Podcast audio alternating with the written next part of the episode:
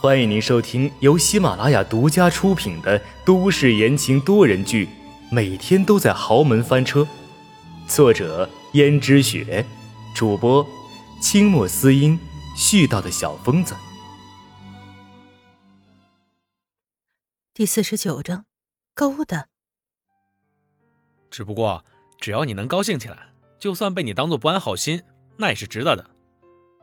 听见陈宇傻傻的话。秦娟竟然忍不住笑出来，陈宇说道：“笑了笑了，笑就对了。”秦娟连忙收起笑容，翻了个白眼儿，说了句无聊，然后转身就走了。虽然秦娟走了，但是秦宇知道他已经成功了第一步。还好他是来修剪花草的，刚好可以顺便撩妹。于是这几天陈宇都没有专心工作。而是收集最好看的花草。陈宇正在照料这些紫色的玫瑰，忽然看见中间一朵沾着露水的，开得最大最好了。陈宇毫不犹豫地将它整个的花剪了下来。这时候，江家的管家看见了，连忙走去道：“小子，你干什么？这些玫瑰可是很珍贵的，弄坏了，你就算在这里干一辈子也赔不起。你刚才……”在干什么呀？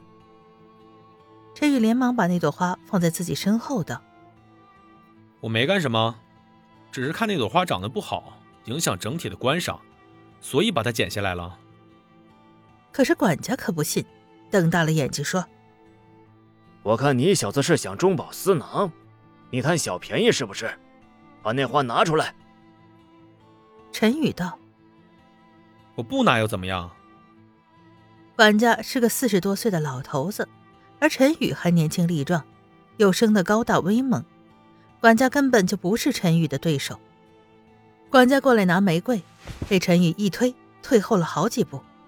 管家道：“好啊，你无法无天，我这就去禀报夫人，让她把你给辞了。”陈宇说：“去就去，我怕你。”等他勾搭上了江家的少奶奶，看谁把谁辞了。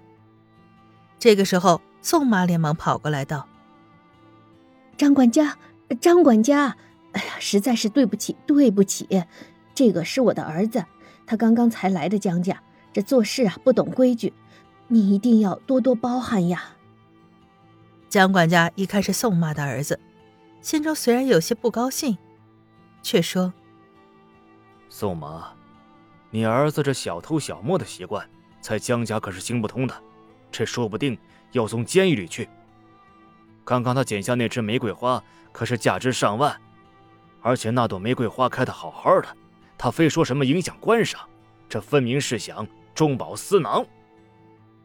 宋妈也说：“哎呀，是啊，他小孩子不懂事，你就不要跟他一般见识了。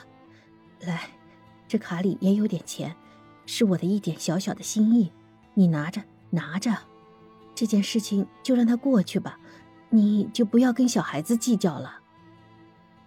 管家看了一下那张卡片，说道：“好吧，宋妈，这一次看在你跟我的交情上，我就当做什么都没有发生。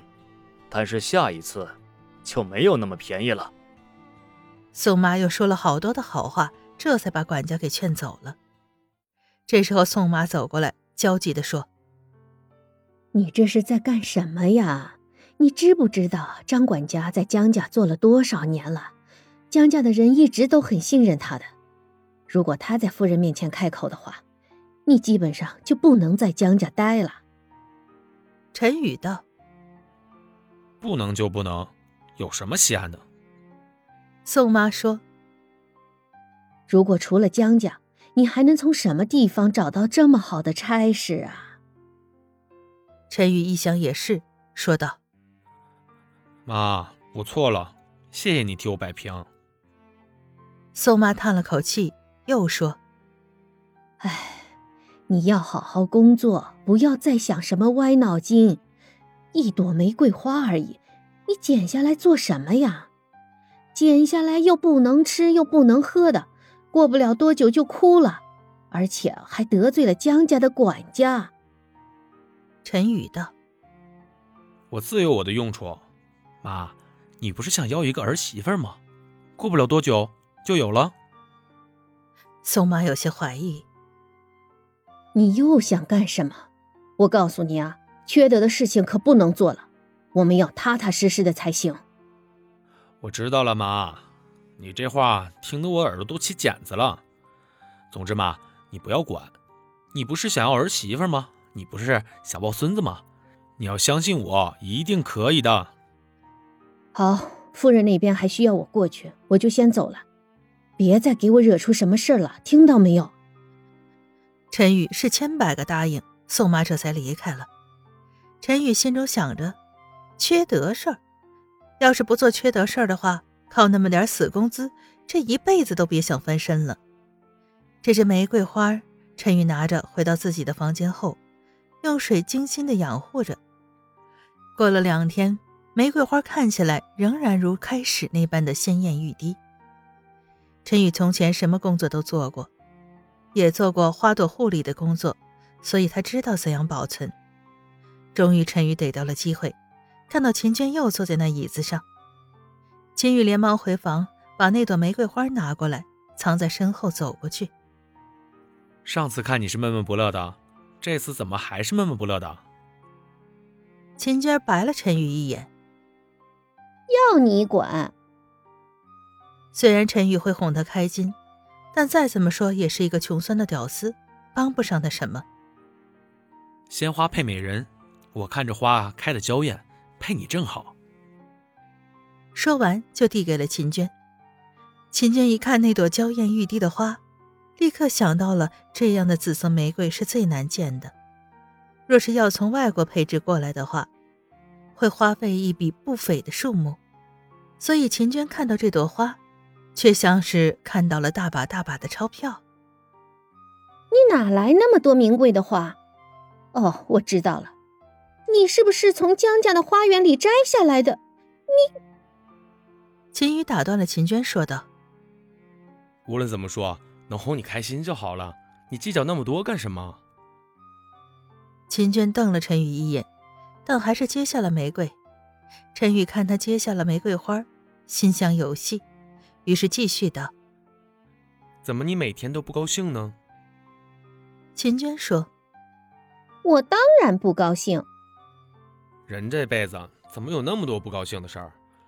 就算有不高兴的事儿，但是自己过得开心、过得坦荡，不就好了吗？”你说的容易，过得坦荡，没有钱哪来的坦荡啊？不是吗？你不是江家的少奶奶吗？怎么可能没有钱？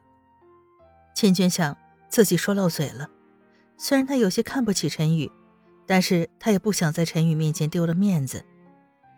一开始陈宇就以为她是江家的少奶奶，现在若是被他知道他并不是江家的少奶奶，只是一个代孕而已。